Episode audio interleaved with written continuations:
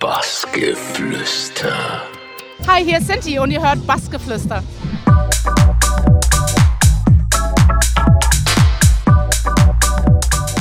Wir befinden uns hier gerade auf dem Traumsafari Festival und neben mir sitzt Sinti. Hallo. Hi. Ja, wollen wir ganz vorne starten bei dir. Und zwar, du hast die Plattensammlung ähm, von deinen Eltern übernommen in deiner Jugend.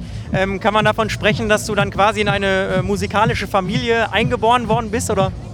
Ja, sozusagen, also meine Mutter spielt äh, zwei Instrumente, Klarinette und Saxophon. Die war auf jeden Fall mal sehr musikalisch. Und äh, Platten haben die natürlich auch immer ganz viele gekauft. Es war aber mehr so Disco-Kram, so ein bisschen Charts-Kram und ja, ich habe das damals dann einfach übernommen. Also als ich dann äh, alt genug war, um den Plattenspieler selbstständig irgendwie anschalten zu können. Und äh, mit 15 hast du dann in Frankfurt, glaube ich, war es auch äh, im Plattenladen gearbeitet. Äh, wie kam das dann zustande? also es war nicht direkt in Frankfurt, sondern ich habe damals äh, kurze Zeit in Saarbrücken gewohnt und äh, ich habe damals halt immer viele Platten gekauft. Das war bei Humpty Records und äh, die haben mich gefragt, was ich dann so samstags mache. Und ich so, ja, eigentlich nichts. Warum?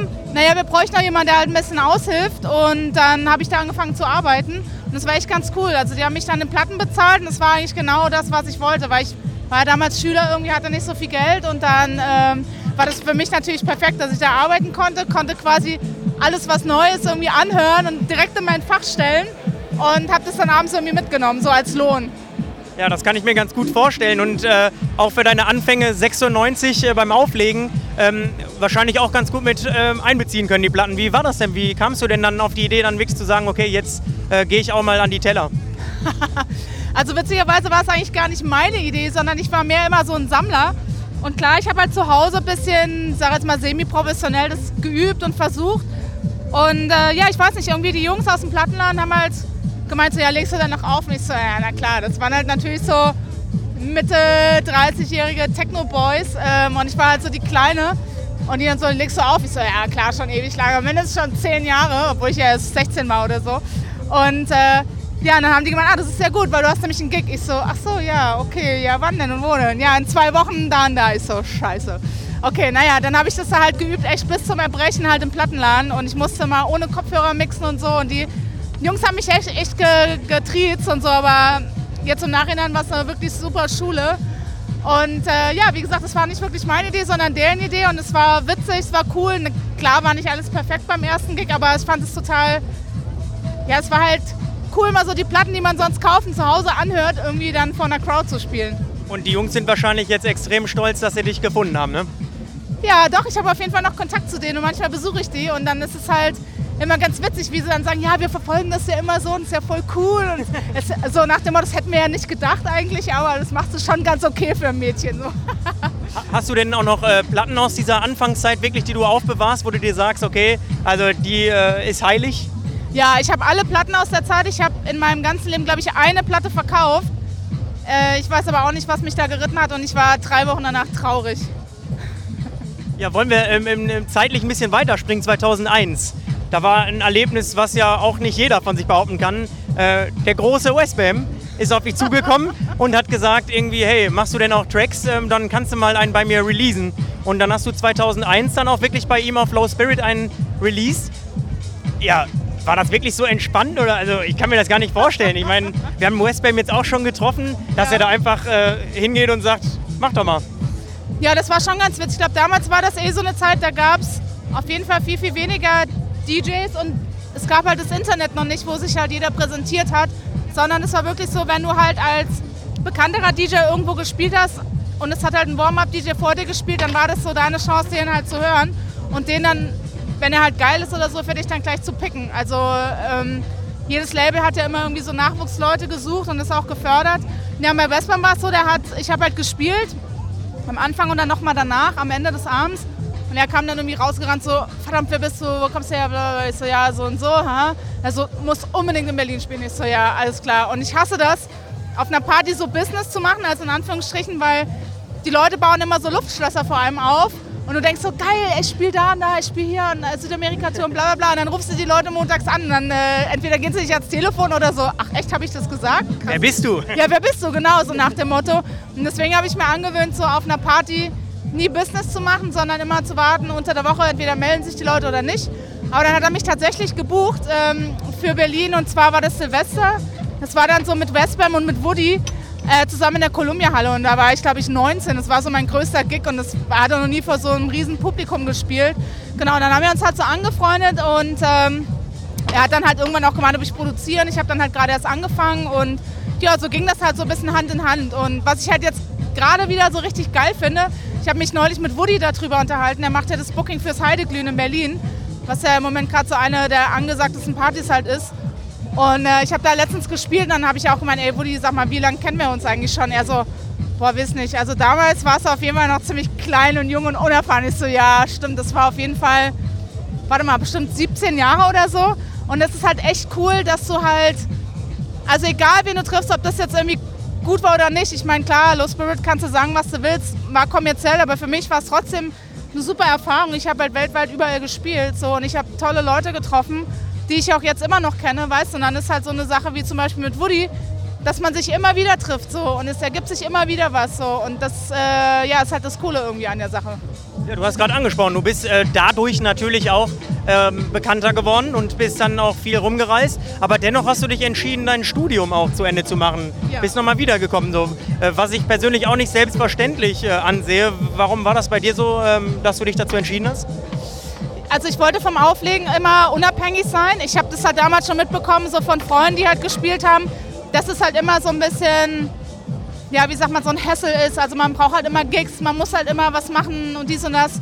Und ich war damals jetzt einfach noch nicht so gut, dass ich da hätte das jetzt so aufbauen können. Und ich habe, also ich habe halt äh, ein sehr gutes Abi gemacht und ich wollte halt, äh, ja, ich wollte halt studieren. Ich habe hab halt Informatik studiert und ich bin jetzt mittlerweile echt froh, dass ich es gemacht habe, weil es macht mich halt mega unabhängig. Ich kann halt, wenn ich jetzt, weiß nicht, ich habe jetzt vor zwei Wochen im Watergate gespielt, habe ich halt meinen alten Chef getroffen von Ableton, der gemeint hat, so, ey, wenn du irgendwann mal eine Pause brauchst oder wenn du irgendwann mal keinen Bock hast, so, du kannst jederzeit zu uns zurückkommen. Und das ist halt mega cool. Ich glaube, das ist was, was viele halt nicht haben. Halt sowas in der, in der Hinterhand, weißt du, oder dass du sagst, ey, ich habe jetzt irgendwie mal einen Burnout, irgendwie mache jetzt mal drei Monate nichts und mache jetzt einfach was in meinem alten Job.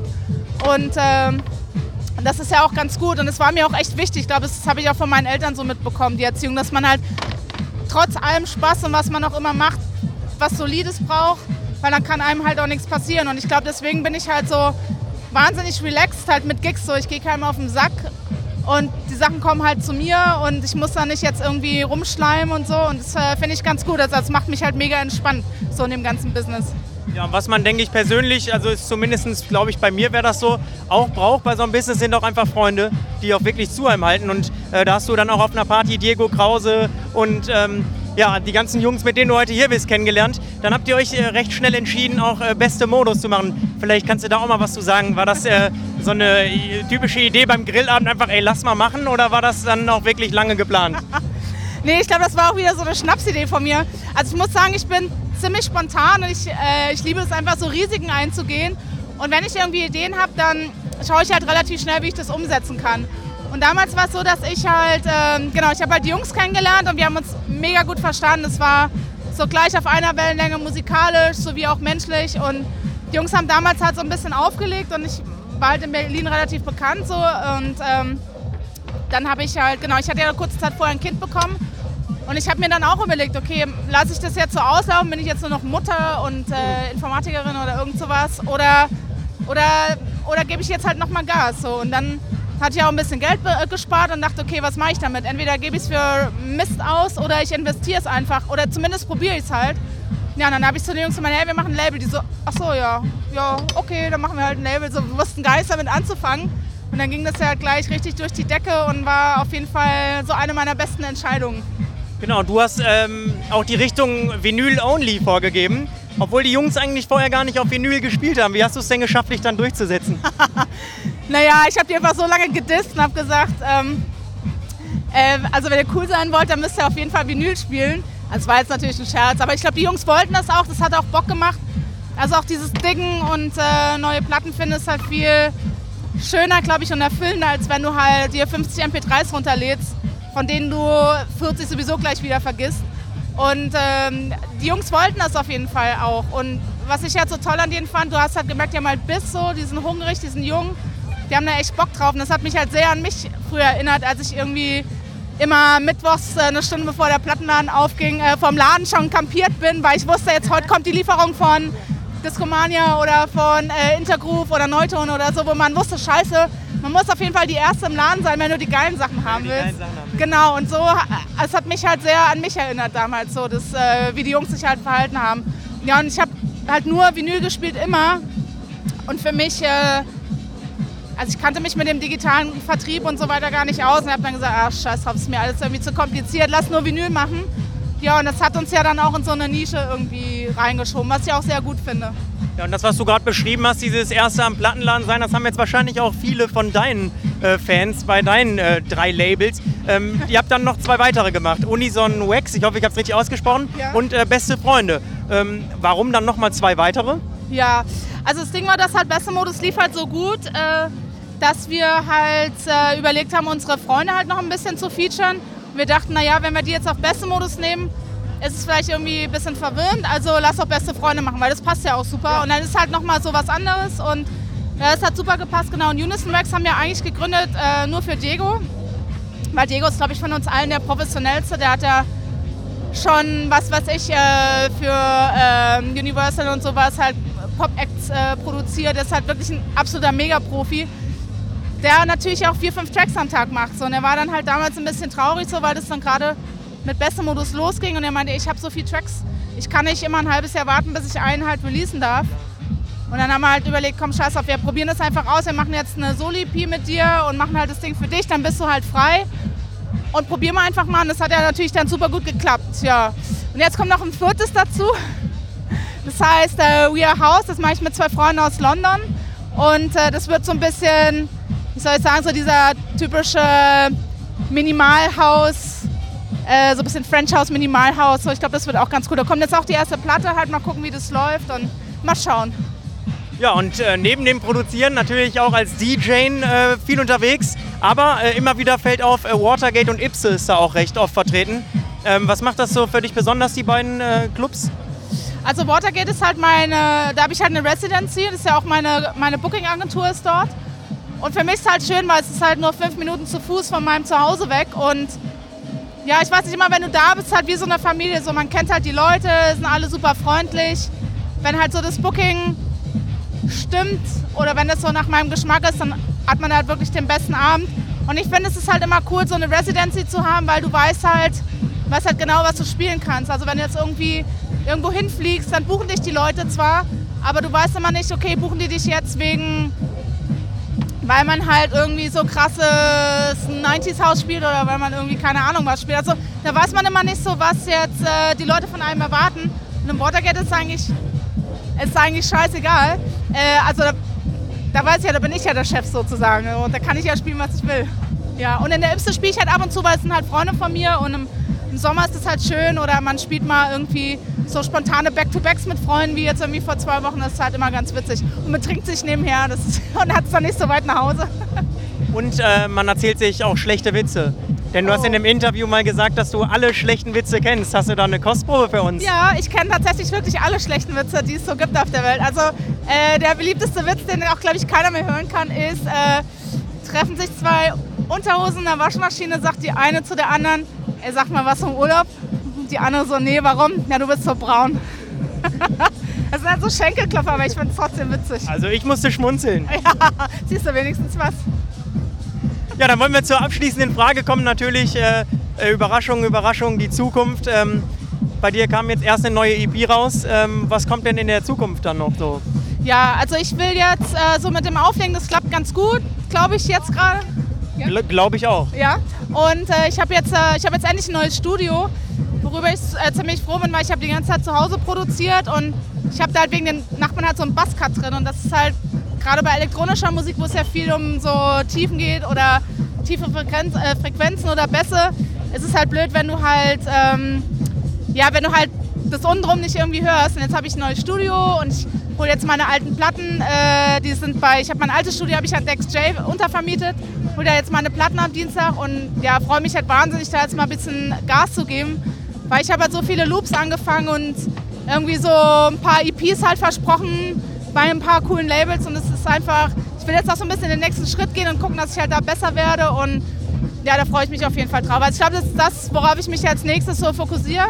So aufs Produzieren, dass es halt besser wird und auch ein bisschen mehr wird und vielleicht ein bisschen kontinuierlicher. Und äh, ja, dann halt mal schauen. Also auf jeden Fall mehr Mucke machen, irgendwie meine Freunde unterstützen mit Mucke, äh, Tracks rausbringen, äh, Label machen. Ja, und eigentlich habe ich auch Bock, die ganze Zeit nur aufzulegen. So. Ja, dann würde ich sagen, dann äh, lassen wir dich auch wieder ran an die Teller und genießen hier die Sonne auf, auf dem Traumsafari an eurer Stage. Danke, dass du Zeit hattest. Ja, danke fürs Interview. Bassgeflüster.